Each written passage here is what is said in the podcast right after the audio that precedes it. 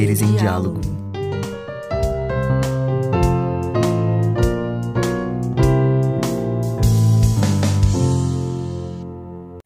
Aqueles dois de Caio Fernando Abreu. 1. Um, a verdade é que não havia mais ninguém em volta. Meses depois, não no começo, quando não havia ainda intimidade para isso, um deles diria que a repartição era como um deserto de almas. O outro concordou sorrindo, orgulhoso, sabendo-se excluído. E longamente então, entre cervejas, trocaram ácidos comentários sobre as mulheres mal amadas e vorazes, os papos de futebol, amigo secreto, lista de presente, bookmaker, bicho, endereço de cartomante, clipes no relógio de ponto, vez em quando salgadinhos no fim do expediente, champanhe nacional em copo de plástico.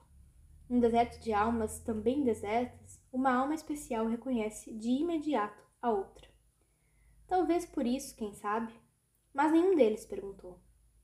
Não chegaram a usar palavras como especial, diferente ou qualquer outra assim, apesar de, sem efusões, terem se reconhecido no primeiro segundo do primeiro minuto.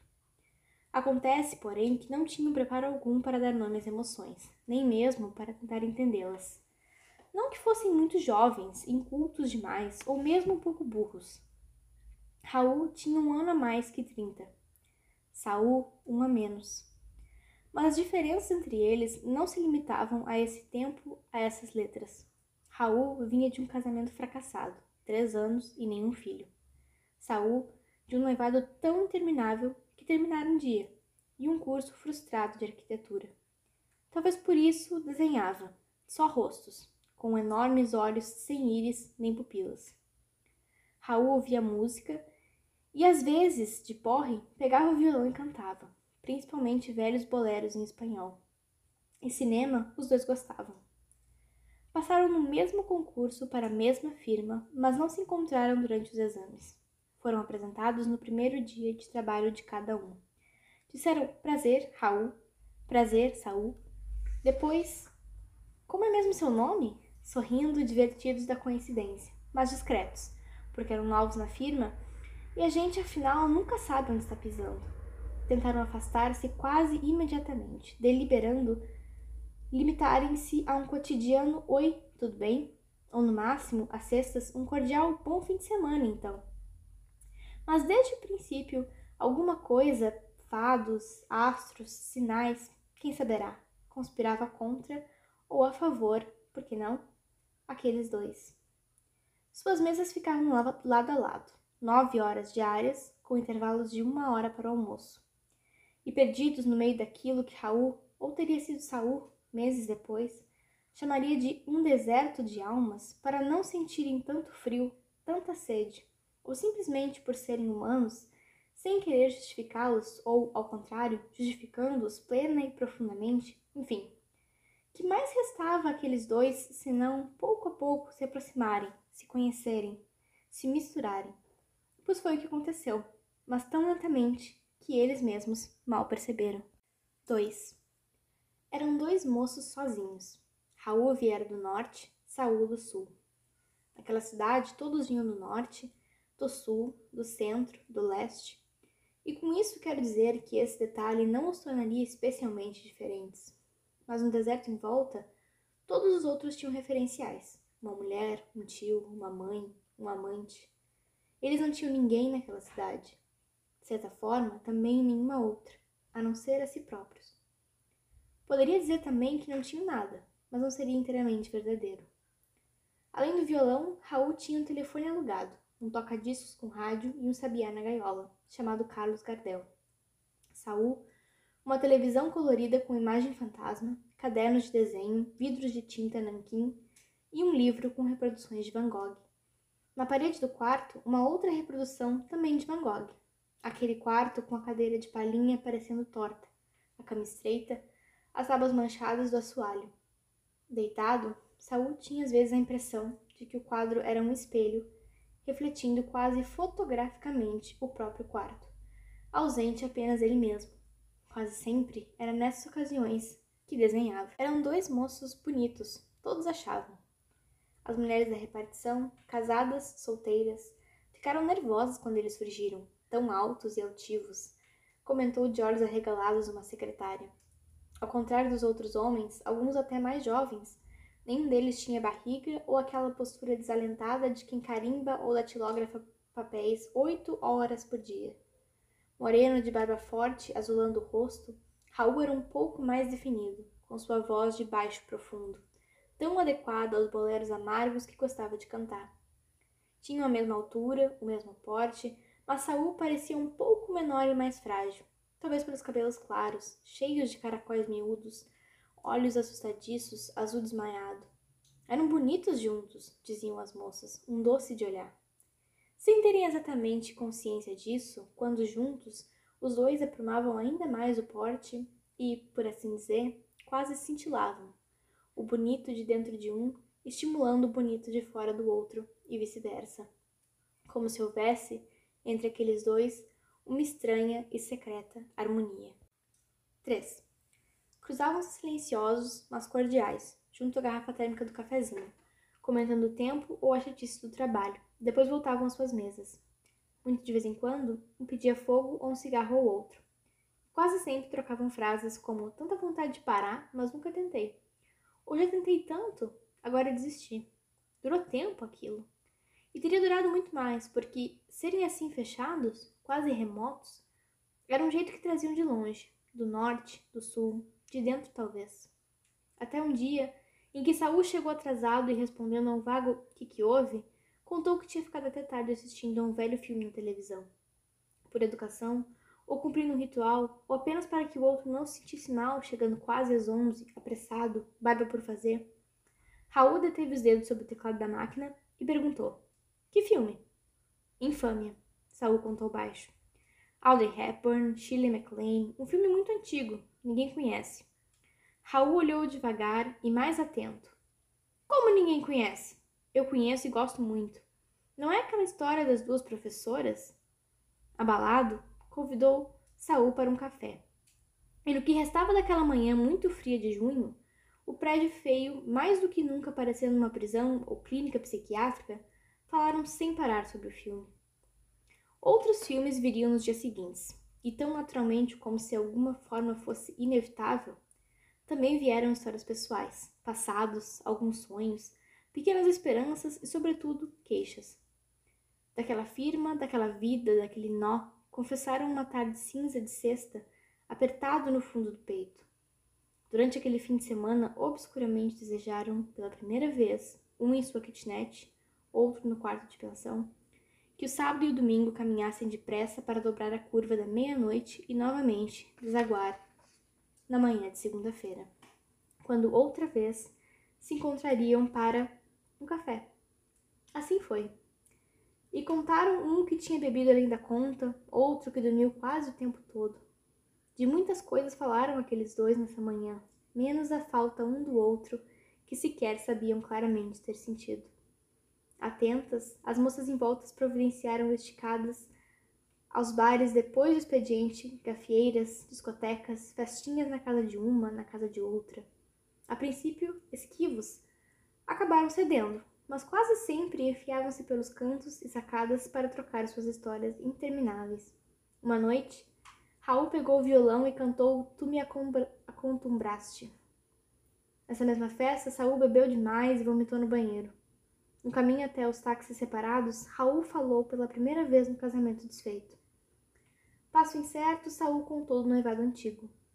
E concordaram bêbados que estavam ambos cansados de todas as mulheres do mundo suas tramas complicadas, suas exigências mesquinhas, que gostavam de estar assim, agora, sós, donos de suas próprias vidas. Embora isso não disseram, não souberam o que fazer com elas. Dia seguinte, de ressaca, Saul não foi trabalhar nem telefonou. Inquieto, Raul vagou o dia inteiro pelos corredores, subitamente desertos, gelados, cantando baixinho Tu me acostumbraste entre inúmeros cafés e meio maço de cigarros a mais que o habitual. 4. Os fins de semana foram se tornando tão longos que um dia, no meio de um papo qualquer, Raul deu a Saul o número de seu telefone. Alguma coisa que você precisasse, ficar doente, a gente nunca sabe. Domingo depois do almoço, Saul ligou só para saber o que o outro estava fazendo e visitou e jantaram juntos a comidinha mineira que a empregada deixara pronta no sábado. Foi dessa vez que, ácidos e unidos, falaram no tal deserto, nas tais almas. Há quase seis meses se conheciam. Saúl deu-se bem com Carlos Gardel, que ensaiou um canto tímido ao cair da noite. Mas quem cantou foi Raul. Perfídia, Labarca, contigo em lá distância, e a pedido de Saul, outra vez, duas vezes, tu me acostumbraste. Saul gostava principalmente daquele pedacinho assim.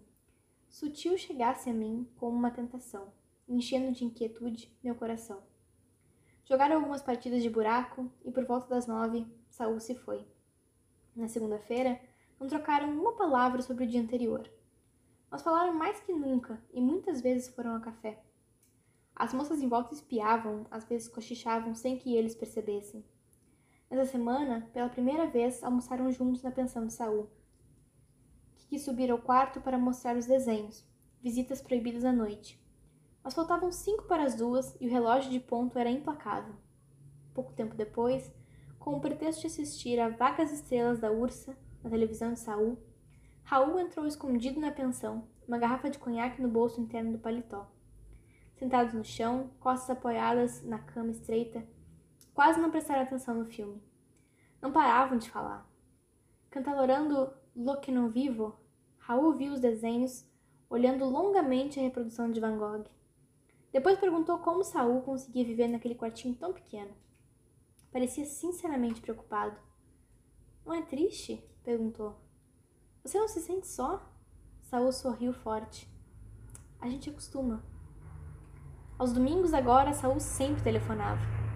E vinha. Almoçavam ou jantavam, bebiam, fumavam, jogavam cartas, falavam o tempo todo. Enquanto Raul contava, Vez em quando El dia que me queiras, vez em quando Noite de Ronda. Saul fazia carinhos lentos na cabecinha de Carlos Gardel, pousado no seu dedo indicador. Às vezes olhavam-se e sempre sorriam. Uma noite, porque chovia, Saul acabou dormindo no sofá. Dia seguinte chegaram juntos à repartição, cabelos molhados do chuveiro. Nesse dia as moças não falaram com eles. Os funcionários barrigudos e desalentados trocaram alguns olhares que os dois não saberiam compreender percebessem. Mas nada perceberam, nem os olhares, nem duas ou três piadas enigmáticas. Quando faltavam dez para seis, saíram juntos, altos e altivos, para assistir ao último filme de Jane Fonda. 5. Quando começava a primavera, Saul fez aniversário. Porque achava seu amigo muito solitário, ou por outra razão assim, Raul deu a ele a gaiola com Carlos Gardel. No começo do verão, foi a vez de Raul fazer aniversário. Porque estava sem dinheiro, porque seu amigo não tinha nada nas paredes da kitnet, Saul deu a ele a reprodução de Van Gogh. Mas entre esses dois aniversários aconteceu alguma coisa. No norte, quando começava dezembro, a mãe de Raul morreu e ele precisou passar uma semana fora. Desorientado, Saul vagava pelos corredores da firma esperando um telefonema que não vinha, tentando em vão concentrar-se nos despachos, processos, protocolos. À noite, em seu quarto, ligava a televisão gastando tempo em novelas vadias, ou desenhando olhos cada vez mais enormes enquanto acariciava Carlos Gardel. Bebeu bastante essa semana. E teve um sonho. Caminhava entre as pessoas da repartição, todas de preto, acusadoras. A exceção de Raul, todos de branco, abrindo os braços para ele, abraçados fortemente e tão próximos que um podia sentir o cheiro do outro. Acordou pensando: estranho, é ele que devia estar de luto. Raul voltou sem luto. Uma sexta-feira de tardezinha, telefonou para a repartição pedindo a Saul que fosse vê-lo. A voz de baixo profundo parecia ainda mais baixa e mais profunda. Saul foi. Raul tinha deixado a barba crescer. Estranhamente, em vez de parecer mais velho ou mais sério, tinha um rosto quase de menino. Beberam muito nessa noite. Raul falou longamente da mãe. Eu podia ter sido mais legal com ela, coitada, disse. E não cantou. Quando Saul estava indo embora, começou a chorar. Sem saber ao certo o que fazia, Saul estendeu a mão e, quando percebeu, seus dedos tinham tocado a barba crescida de Raul. Sem tempo para compreenderem, abraçaram-se fortemente e tão próximos ficaram que um podia sentir o cheiro do outro. O de Raul, flor murcha, gaveta fechada. O de Saul, colônia de barba, talco. Durou muito tempo. A mão de Saul tocava a barba de Raul, que passava os dedos pelos caracóis miúdos do cabelo do outro. Não diziam nada. No silêncio, era possível ouvir uma torneira pingando longe. Tanto tempo durou aquilo que quando Saul levou a mão ao cinzeiro, o cigarro era apenas uma longa cinza que ele esmagou sem compreender. Afastaram-se então. Raul disse qualquer coisa como: Eu não tenho mais ninguém no mundo. E Saul outra coisa como: Você tem a mim agora e para sempre.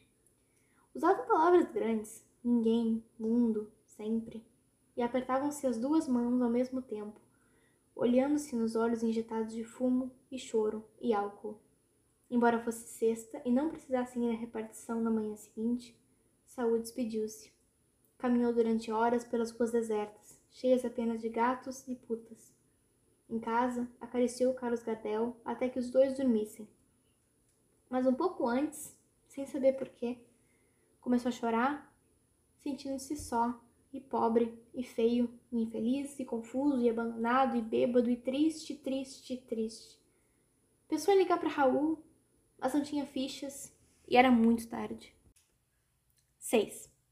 Depois chegou o Natal, o ano novo que passaram juntos, recusando o convite dos colegas de repartição.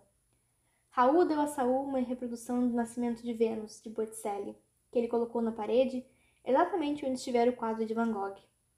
Saúl deu a Raul um disco chamado Os Grandes Sucessos de Dalva de Oliveira. A faixa que mais ouviram foi Nossas Vidas, prestando atenção naquele trechinho que dizia Até nossos beijos parecem beijos de quem nunca amou. Foi na noite de 31, aberto o champanhe na kitnet de Raul, que Saúl ergueu a taça e brindou a nossa amizade, que nunca vai terminar. Beberam até quase cair. Na hora de deitar, trocando a roupa no banheiro, muito bêbado, Saúl falou que ia dormir nu. Raul olhou para ele e disse você tem um corpo bonito. Você também, disse Saul, e baixou os olhos. Deitaram ambos nus, um na cama atrás do guarda-roupa, outro no sofá. Quase a noite inteira, um podia ver a brasa acesa do cigarro do outro, furando o escuro feito um demônio de olhos incendiados. Pela manhã, Saul foi embora sem se despedir, para que Raul não percebesse suas fundas olheiras. Quando janeiro começou, quase na época de tirarem férias, e tinham planejado juntos, quem sabe Paraty, Ouro Preto, Porto Seguro. Ficaram surpresos naquela manhã em que o chefe de sessão os chamou, perto do meio-dia. Fazia muito calor. Suarento, o chefe foi direto ao assunto. Tinha recebido algumas cartas anônimas. Recusou-se a mostrá-las. Pálidos, os dois ouviram expressões como relação anormal e ostensiva, desavergonhada aberração, um comportamento doentio, psicologia deformada, sempre assinadas por um atento guardião da moral. Saul baixou os olhos desmaiados, mas Raul levantou-se de um salto. Parecia muito alto quando, com uma das mãos apoiadas no ombro do amigo e outra erguendo-se atrevida no ar, conseguiu ainda dizer a palavra nunca antes que o chefe, depois de coisas como a reputação de nossa firma ou tenho que zelar pela moral dos meus funcionários, declarasse frio. Os senhores estão despedidos. Esvaziaram lentamente cada um a sua gaveta. A sala vazia na hora do almoço, sem se olharem nos olhos. O sol de verão escaldava o tampo de metal das mesas. Raul guardou no grande envelope pardo um par de enormes olhos sem íris nem pupilas, presente de Saul, guardou no seu grande envelope pardo a letra de Tu me acostumbraste, escrita por Raul numa tarde qualquer de agosto e com algumas manchas de café. Desceram juntos pelo elevador, em silêncio. Mas quando saíram pela porta daquele prédio grande e antigo, parecido com uma clínica psiquiátrica ou uma penitenciária, vistos de cima pelos colegas todos nas janelas, a camiseta branca de um e azul do outro estavam ainda mais altos e mais altivos. Demoraram alguns minutos na frente do edifício. Depois apanharam o mesmo táxi. Raul abrindo a porta para que Saul entrasse. Ai, ai, alguém gritou da janela. Mas eles não ouviram. O táxi já tinha dobrado a esquina pelas tardes quentes, poeirentas daquele resto de janeiro, quando o sol parecia a gema de um enorme ovo frito no azul sem nuvens do céu. Ninguém mais conseguiu trabalhar em paz na repartição. Quase todos ali dentro tinham a nítida sensação de que seriam infelizes para sempre. E foram.